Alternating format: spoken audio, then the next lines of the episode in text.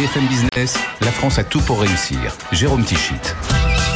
Bonjour, bonjour et bienvenue dans la France à tout pour réussir. Chaque week-end, chaque semaine, vous le savez, un concentré d'économie positive sur BFM Business. Et au sommaire, ce week-end, eh nous allons revenir sur la folle semaine de la French Tech. Près de 1,2 milliard d'euros levés en quelques jours, dont 450 millions pour Back Market, le spécialiste de la revente des smartphones reconditionnés. Back Market désormais valorisé à plus de 5 milliards d'euros. Nous évoquerons aussi les levées réalisées par Encore Store et par Conto, devenus cette semaine 24e et 25e licorne. Et puis dans la deuxième partie de l'émission, nous parlerons de deux projets hautement technologiques qui viennent en aide aux patients. Tout d'abord l'exosquelette Atalante développé par la société Wondercraft. C'est un exosquelette qui vise à redonner de la mobilité aux personnes en fauteuil. Et puis Act, une interface cerveau-machine conçue chez euh, Capgemini Engineering et destinée à faciliter la rééducation des patients après un AVC.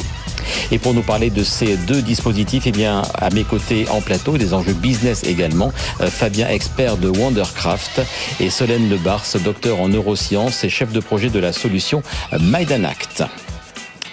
Presque 1 milliard 200 000 euros, c'est donc le chiffre de la semaine et c'est le montant total levé par trois startups en début de semaine. Deux d'entre elles, Encore Store et Canto, sont à cette occasion devenues des licornes. Et la troisième, Back Market, est devenue la licorne française la plus valorisée avec plus de 5 milliards d'euros. On va donc revenir sur cette folle semaine pour la French Tech que vous avez pu vivre sur BFM Business puisque toutes les annonces ont été faites euh, cette semaine, donc lundi, mardi et mercredi sur notre antenne en matinale. On commence par Encore Store, venu lundi matin. Nous annoncé une levée de fonds de 250 millions d'euros. Encore Store a été créé il y a deux ans seulement et c'est en fait une plateforme d'approvisionnement des petits commerçants pour leur permettre d'acheter leur stock de marchandises. On se rend compte en effet que les petits commerçants ne sont pas tous passés au numérique.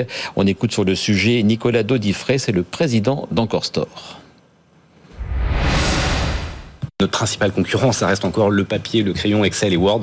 C'est comme ça aujourd'hui que les commerçants passent euh, l'essentiel de leurs commandes. Et donc nous, c'est cela qu'il faut faire passer. Voilà, notre obsession, c'est de les digitaliser, de les rendre plus performants, plus agiles pour qu'ils réussissent et pour qu'on crée des centaines de milliers d'emplois dans le commerce indépendant en Europe dans les années qui viennent. Ce qui nous fait plaisir en plus, c'est qu'on contribue à dynamiser le commerce euh, indépendant. Et on a souvent tendance à le sous-estimer, mais le commerce indépendant, finalement, c'est plus gros qu'Amazon ouais. le marché. Et ces commerçants, euh, jusqu'à présent, ils n'avaient pas de solution pour faire leurs achats facilement. Nous, en tant que consommateur, on est habitué à très facilement avoir accès à plein de plateformes internet. Mm. Mais ces commerçants-là n'en avaient pas. Et donc cette idée toute simple a rempli un besoin qui était en fait énorme sur un marché euh, énorme lui aussi, d'où la, croissance très forte que nous avons connue. Au-delà de, la, mise en relation euh, pure et simple, vous leur donnez aussi euh, des clés, vous leur facilitez la vie Exactement, ouais, c'est, vous faites bien de le souligner, merci. On se voit vraiment comme plus qu'une marketplace. Ce qu'on veut, c'est fournir aussi un certain nombre de services à ces PME hein, qui souvent euh, manquent de digitalisation et de services. Donc on leur fournit des services logistiques, des services financiers, et on veut aller encore plus loin, euh, d'où cette levée de fonds dans les services que nous leur rendons. Est-ce que vous prenez une, commission importante sur les produits que vous vendez? On prend une commission de 20% sur les premières commandes entre un commerçant et une marque, de 10% sur les reorders, comme on dit, quand un, un commerçant va recommander chez la même marque. Et dans ce ce, ce, fee que nous prenons, il y a les services logistiques et les services de financement. Donc finalement, c'est très très compétitif pour les marques et nous arrivons à être compétitifs parce que nous agrégeons énormément de volume sur notre marketplace et donc nous sommes capables d'obtenir des coûts logistiques et des coûts de financement beaucoup plus faibles que les commerçants quand ils y vont directement. Vous aviez 20 salariés il y a un an, vous en avez 400 aujourd'hui. C'est vraiment une performance, il faut le dire, exceptionnelle que vous avez réalisée sur, euh, sur ce marché. Oui, bah, euh, merci. C'est surtout les équipes hein, qui ont réalisé un travail exceptionnel. C'est vrai que passer de 20 à 400 en un an, mm. tout en euh, gérant le business au jour le jour, on, on, a aussi ouvert cinq nouveaux pays, cinq nouveaux bureaux euh, cette année. Donc ça a été une année très très intense, notamment pour les équipes, mais qui ont fait un travail exceptionnel. On a une obsession chez Encore Store, c'est d'attirer des très grands talents. Mm-hmm. et donc c'est grâce à ça aussi qu'on arrive à croître vite de manière ordonnée. Est-ce que vous irez un jour justement chatouiller aussi les, les, les mollets des, des Américains? Est-ce que vous pourriez aller sur le, le, le, le marché nord-américain bah, Vous l'avez compris, nous on aime bien aller vite. Après, pour l'instant, on a encore une fois des centaines de milliards de marchés à aller chercher en Europe. Donc, dans mm. les mois qui viennent, on va se focaliser sur l'Europe. Mais oui, c'est vrai qu'on aime bien aller vite et qu'on on ira sans doute à un moment en dehors de l'Europe. Donc ça, c'était lundi matin et 24 heures plus, tard, eh bien, nous vous révélions une autre licorne, la 25e, c'est Conto qui levait 486 millions d'euros, ce qui la valorise désormais à 4,4 milliards. Conto, lancé en 2017, c'est une solution comptable que connaissent bien les indépendants, les TPE et les PME. 220 000 utilisent déjà ces outils de gestion financière en France, mais aussi en Allemagne, en Italie et en Espagne. On écoute Alexandre Pro, le patron de Conto, invité lui aussi de Good Morning Business. Ce qu'on fait, c'est un compte professionnel, un compte courant avec euh, virement, prélèvement, carte, encaissement de chèque, etc. Donc vraiment le quotidien euh, bancaire d'une TPE, PME. Un, peu, un peu de compta aussi? Exactement. Et autour de ça, il y a tout un tas de services pour faciliter, fluidifier la gestion financière des euh, indépendants, TPE, PME, autour de la gestion des notes de frais, des dépenses d'entreprise, les déclarations de TVA, la, la pré-comptabilité, le lien avec les logiciels comptables, etc. Donc l'objectif, c'est vraiment de, de simplifier toute cette gestion administrative pour les indépendants, les TPE, les PME pour qu'ils euh, ils et elles puissent se concentrer sur leur business, leurs produits, leurs clients. Combien de clients aujourd'hui vous avez Aujourd'hui 220 000 clients. Mais il y a un gros potentiel. Un très gros potentiel. 220 000 clients dans, dans 4 pays. Euh, et dans toute l'Europe, il y a 25 millions de PME. Il y en a 15 millions sur les 4 marchés qu'on cible aujourd'hui. France, Allemagne, Italie, Espagne. Mm. Donc on a, on a beaucoup grossi en 5 ans, puisque l'entreprise a 5 ans. Mais il reste encore énormément à faire. Et c'est effectivement pour ça qu'on a fait cette, euh, cette levée de fonds. Effectivement, donc cette levée de fonds de 486 millions d'euros. Euh, qu'est-ce que vous allez en faire de tout cet argent? Effectivement, c'est beaucoup d'argent. C'est encore une fois, c'est un peu vertigineux, mais on va en faire euh, beaucoup de choses et on est très content d'avoir euh, fait cette très belle levée de fonds. Les, trois trois axes principaux. Le premier, c'est continuer à renforcer le produit mhm. avec tout un tas de nouvelles fonctionnalités qui arrivent. On est en train de lancer les paiements instantanés. On a on a sorti il y a quelques semaines des choses sur les, les cartes virtuelles à usage unique pour plus de flexibilité, plus de sécurité aussi pour pour nos clients. Le deuxième volet, c'est l'expansion européenne. On a lancé Conto en France en 2017, 2019 Italie et Espagne, 2020 Allemagne. Et 2022, 2023 2022, on va se concentrer sur euh, ces quatre marchés avec la possibilité d'investir plus de 100 millions d'euros sur chacun de nos quatre marchés. Donc, pour chacun des marchés, c'est un montant très. Vous allez vite dépenser les, le, demi-milliard. Hein. On va vite investir, dire, mais effectivement. Et dernier élément euh, sur euh, ce qu'on va faire avec cet argent, qui est évidemment très très important, c'est l'équipe. Aujourd'hui, on a 500 collaborateurs euh, dans nos quatre pays, avec nos quatre bureaux Paris, Berlin, Milan et Barcelone. On veut quadrupler l'équipe dans les trois prochaines années. Et donc, effectivement, recruter 1500 personnes avec la création de vrais campus dans chacun de nos quatre bureaux et voilà, de créer des, des, carrières et des parcours euh, au sein de l'entreprise pour permettre à nos talents de se développer euh, encore plus, encore mieux chez nous. Vous venez donc de l'entendre, quadruplement des effectifs chez Conto, 2000 collaborateurs à l'horizon 2025. Et avant même cette levée donc annoncée il y a quelques jours, 2021 a été une année exceptionnelle pour les fintechs françaises avec plus de 2 milliards levés l'année dernière. On pense notamment à Swile, à Lydia, à Alan ou encore à Shift Technology. Thomas Schnell revient pour nous pour, euh, sur ces succès des startups françaises de la finance. 2 milliards 300 millions d'euros, c'est la somme levée par les fintechs françaises en 2021, une accélération de 174%. Paiement, assurance, crypto et services aux petites entreprises. Les startups de la finance ont connu une croissance très soutenue, observe Alain Clos, président de France FinTech. Il y a quelques années, on souriait un peu de manière un peu condescendante en parlant de forêt de bonsaï. On n'est plus une forêt de bonsaï, on commence à avoir des acteurs visibles sur le plan international et qui attirent les, les meilleurs actionnaires. Signe que l'écosystème français arrive à une certaine maturité. On a recensé sept opérations de plus de 100 millions d'euros en 2021. Alors désormais, les fonds de capital risque n'hésitent plus à investir en France pour ses nombreux atouts. Nous sommes une plateforme idéale pour attaquer le, plus grand marché financier d'Europe du point de vue des consommateurs.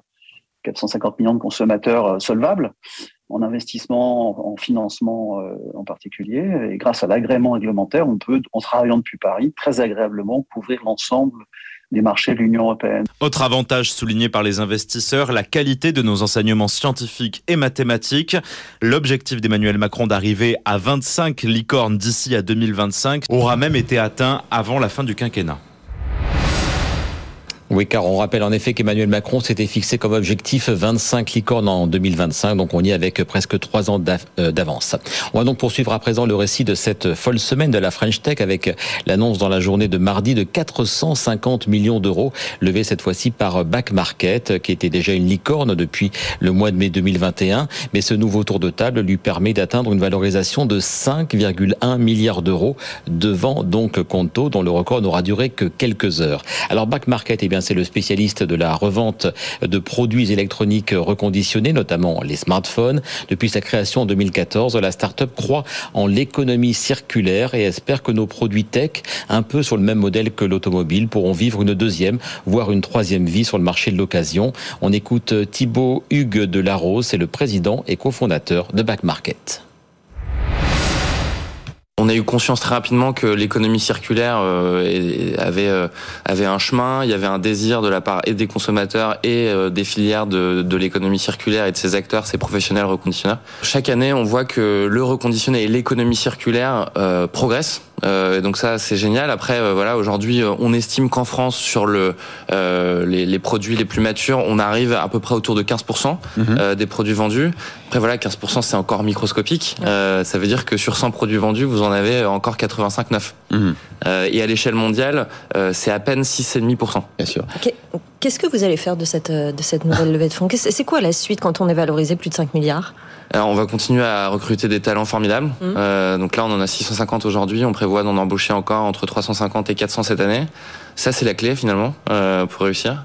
Euh, et puis, on va renforcer nos positions. Euh, on a ouvert 6 pays l'année dernière. Donc, on est dans 16 pays aujourd'hui euh, sur trois continents, en Asie, en Europe et aux US. Et on va continuer de développer euh, back market dans ces 16 géographies. c'est, voilà, on, on en est qu'au tout début. il y a tout à faire, comme je vous le disais. On est qu'à 6% de produits vendus issus de cette filière sur les produits tech. Nous, ce qu'on veut, c'est d'arriver au niveau du marché de l'automobile. Il reste beaucoup de, beaucoup de boulot. Quoi. 650 salariés euh, chez Back Market. Derrière, vous faites travailler combien euh, euh, Est-ce que vous avez réussi à chiffrer en nombre de salariés, en nombre de gens dans l'industrie du reconditionnement qui sont sur votre plateforme? Alors, euh, on, en a, on estime qu'il y en a plus de 10 000 aujourd'hui. Donc, quand on agrège nos 1500 vendeurs sur la plateforme à travers le monde, euh, c'est plus de 10 000 personnes. Et c'est un chiffre qui est encore assez conservateur. On, on est en train de euh, d'affiner cette étude. Et en France, euh, c'est quasiment la moitié. C'est à peu près 5 000. D'accord. Et euh, vous disiez à travers le monde, ils sont quand même essentiellement européens, vos, vos, reconditionneurs? Aujourd'hui, plus de 80% du ah volume d'affaires européen de Back Market est fait par des Européens. D'accord. Thibaut de Larose, président et cofondateur de Back Market, plus grosse licorne euh, française aujourd'hui, plus de 5 milliards euh, d'euros. si vous voulez faire plaisir à Sandra, devenez vite une décacorne. voilà, ça c'est fait, ça c'est dit. Ce sera en effet le prochain défi de la French Tech, atteindre le statut de décacorne, valorisé donc 10 milliards. Back Market et Conto sont à la moitié du chemin. En tout cas, donc, en résumé, 1,2 milliard d'euros levés en moins de trois jours. C'est du jamais vu. Edwige Chevrillon, dans le Grand Journal de l'économie, a interrogé sur ce record Frédéric Mazzella. C'est le coprésident de France Digital. Il est bien sûr également le cofondateur de Blablacar. On l'écoute les montants sont plus importants, donc c'est aussi pour ça qu'on regarde, on se dit ah tiens quand même là c'est ça commence à être des gros montants. Euh, mais en fait c'est la suite logique de tout l'écosystème qu'on construit depuis euh, pas mal d'années, et euh, simplement parce que quand les sociétés sont plus matures, elles peuvent lever plus d'argent, mais ça veut dire qu'elles vont recruter plus aussi. Hein. Déjà que le numérique crée beaucoup d'emplois, hein. c'est un million de personnes qui travaillent dans le numérique en France, il y a 225 000 créations nettes d'emplois qui sont prévues d'ici 2025. Mais là on voit bien qu'avec ces injections d'argent additionnelles, c'est concret, c'est-à-dire que ça va se transformer en emploi direct. Cette génération qu'on voit là euh, euh, de, depuis quelques jours, là, vous avez le sentiment que c'est les entreprises, de, c'est le CAC 40 de demain qui est en train de, peut-être un, jour aussi avec Blablacar, mais c'est le CAC 40 de demain? Euh, C'est possible, oui, parce que là sur le nombre, enfin il y en a quand même vraiment beaucoup là. Il y a vraiment beaucoup, et en plus je pense qu'on est qu'au début. Hein, c'est-à-dire qu'on a déjà vu l'année dernière, je crois que c'est une douzaine de licornes supplémentaires sur une année, quand il y a 5-6 ans on en comptait deux ou trois. Donc en fait on voit bien qu'il y a une accélération très très très très très forte. Et en fait, c'est que le début. Et ce n'est que le début également pour mes deux invités que je vous présente dans un instant. Tous les deux ont reçu un trophée de l'embarqué cette semaine, un trophée euh, qui chaque année met à l'honneur des projets dans le domaine de l'électronique au sens large. Bonjour Solène Lebars. Bonjour et merci pour votre invitation. Je vous en prie, vous êtes docteur en neurosciences, vous développez chez Capgemini Engineering un projet destiné à faciliter la rééducation des patients après un AVC. On va en parler plus en détail dans quelques instants. Et bonjour Fabien Expert. Bonjour. Vous travaillez chez Wondercraft, une société que l'on suit depuis très longtemps à BFM Business. Vous développez des exosquelettes dont la commercialisation a débuté en 2019. Et votre exosquelette vient d'ailleurs d'être adopté par trois hôpitaux français. Là aussi, on en parle dans un instant. Mais tout d'abord, rappelez-nous ce qu'est le concept d'un exosquelette et particulièrement euh, celui que vous euh, développez qui porte le joli nom d'Atalante. C'est une déesse grecque. Tout à fait. C'est une déesse grecque euh, connue pour sa capacité à courir Donc un exosquelette, ça peut avoir différents rôles, mais nous, c'est vraiment un exosquelette à but médical. Donc aider des gens qui sont en situation de handicap, qui ont des difficultés, des troubles des membres inférieurs, à marcher à nouveau, ou éventuellement à gagner, regagner en mobilité par eux-mêmes aussi. Donc le, but est de les aider à marcher quand ils peuvent pas, mais aussi leur permettre de retrouver de la mobilité. Et ça, et ça s'adresse à tous les patients en fauteuil ou est-ce qu'il y a des degrés, on va dire, de paraplégie ou de, euh, oui, de paraplégie sur lesquels vous ne pouvez pas euh, intervenir? Donc on a une indication avec euh, jusqu'à un certain degré de paraplégie et justement on essaie d'étendre au maximum la population de patients qui peut utiliser l'exosquelette. Ça passe par des études, ça passe par le, fait de progressivement euh, utiliser l'exosquelette avec un maximum de patients et on voit qu'on peut traiter vraiment une grande grande majorité des troubles de la, locomotion des membres inférieurs. Donc plus ça va, plus on, se rend compte que si on adapte éventuellement aussi le robot, on est vraiment capable d'adresser toutes les pathologies. Et c'est vraiment une de véritables prouesses technologiques. En quelques mots simples, on n'a pas le temps de rentrer trop dans le détail, mais je crois que c'est 12 articulations, 12 moteurs. C'est vraiment un, euh, c'est un dispositif très complexe qui a nécessité beaucoup de recherche et de développement, mais qui facilite vraiment la vie euh, au quotidien. Donc, pour moi, même ça, ça, peut changer la vie des gens vraiment au quotidien. C'est une grande souffrance que connaissent les gens qui sont, qui sont en fauteuil. Et oui, c'est avant tout une prouesse technologique au départ d'avoir lancé un tel projet. Ça fait 8 ans que ça existe, Wondercraft. On a mis 5, 6 ans à avoir le premier, premier produit qu'on continue à améliorer.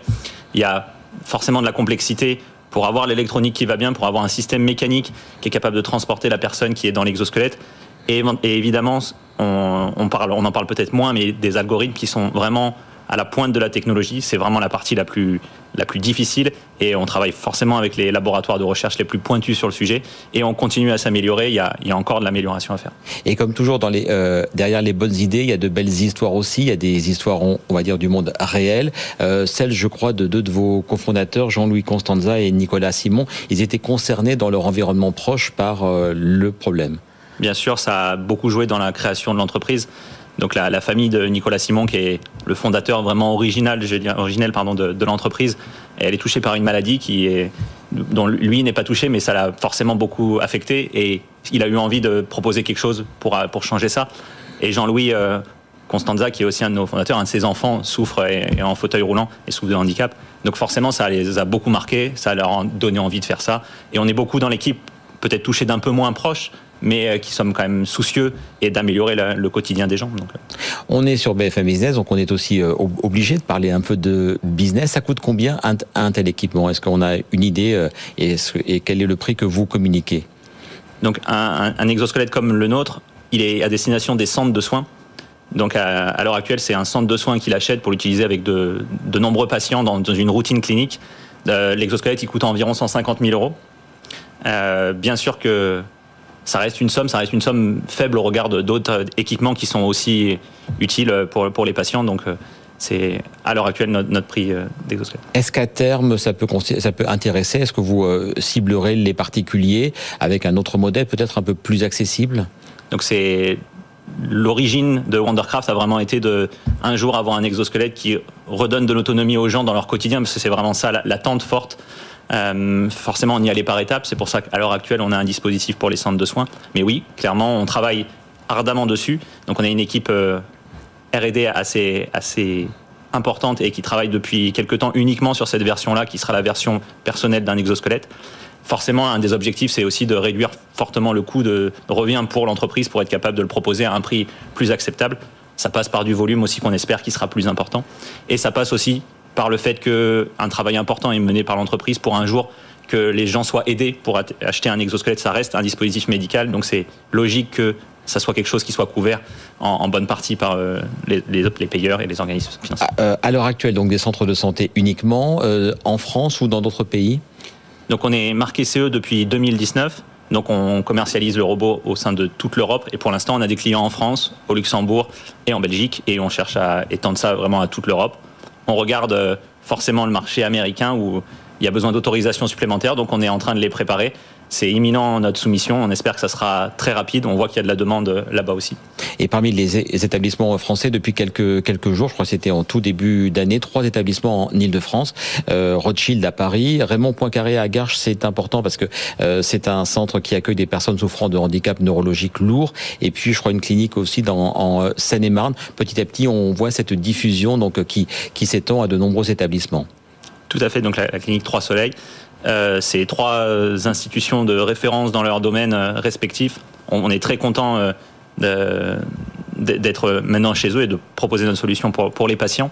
On voit qu'en effet, ça, ça s'étend de plus en plus et notamment pas mal grâce aux bouche à oreille euh, au sein du monde médical chaque mm, docteur est de plus en plus convaincu parce qu'il voit d'autres gens utiliser un exosquelette et l'inscrire dans leur routine de clinique. L'effet positif qui, euh, qui s'entraîne. On passe à votre autre projet. Là, un projet qui est un, à, des étapes un peu plus antérieures, c'est Act. Expliquez-moi en quelques mots, Solène Lebars, ce qu'est Act. Alors, Act, c'est un projet de recherche et d'innovation qui est porté par Capgemini Engineering et son objectif, c'est de développer des interfaces cerveau-machine euh, qui vont pouvoir être utiles justement à cette rééducation après un AVC, donc notamment sur des patients qui vont avoir des séquelles cognitives et ou motrices invalidantes. Des séquelles lourdes, on est sur des AVC plus, plus, plutôt lourds, hein, j'imagine. Alors surtout, on va, oui, on va surtout se focaliser sur un syndrome bien particulier qui est l'héminégligence et qui est peut-être pas très bien connu par le grand public, mais qui consiste en une perte euh, de conscience de son émichant gauche.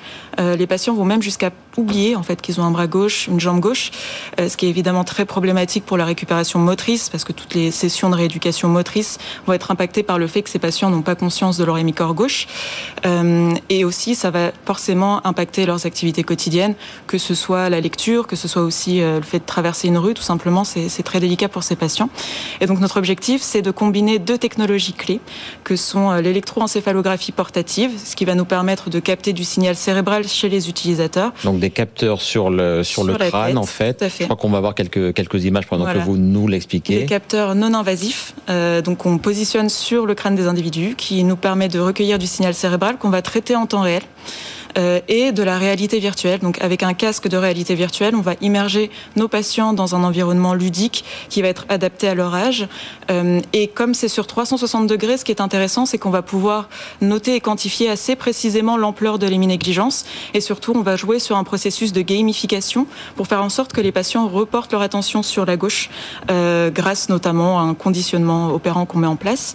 et autre aspect très important, c'est que cet environnement virtuel, il va réagir en temps réel à ces activations cérébrales pardon, qu'on enregistre avec l'EEG euh, et qu'on traite en temps réel également. Et ça permet d'améliorer vraiment les choses pour les patients. Et deuxième question, c'est destiné donc aussi à des établissements de santé, à, des centres de soins. Alors notre première cible, c'est effectivement les établissements de soins, les services de rééducation, médecine physique et, euh, réadaptation, la neurologie également, euh, sachant que en fait tout l'objectif aussi de ce, ce cas d'usage et de cette solution, c'est de permettre une, une une utilisation pardon, qui va être facilitée par les soignants euh, pour qu'ils puissent l'utiliser facilement, euh, que ce soit au lit du patient, euh, et aussi que ces patients potentiellement puissent utiliser le dispositif chez eux. C'est un dispositif qui est portatif.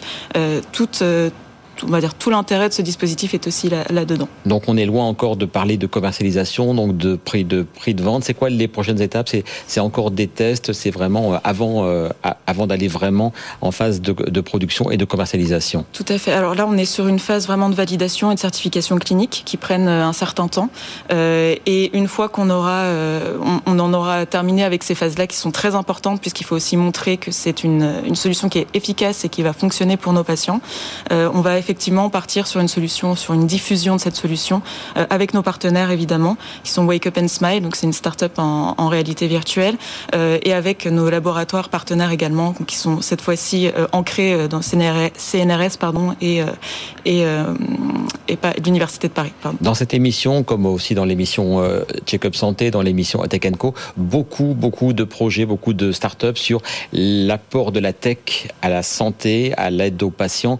Vous sentez aussi cette émulation Je sais pas qui veut prendre la main. Solène d'abord. Nous, on est typiquement, on est typiquement dans cette, dans ce cas de figure-là, c'est-à-dire qu'on regarde un peu ce qui se fait en termes de neurotechnologie, ce qui est embarqué actuellement, ce qui peut être utilisé par par notre équipe, la réalité virtuelle aussi qui, qui est très très employée, donc à la fois dans l'industrie intelligente, mais aussi dans, dans l'univers de la santé de plus en plus.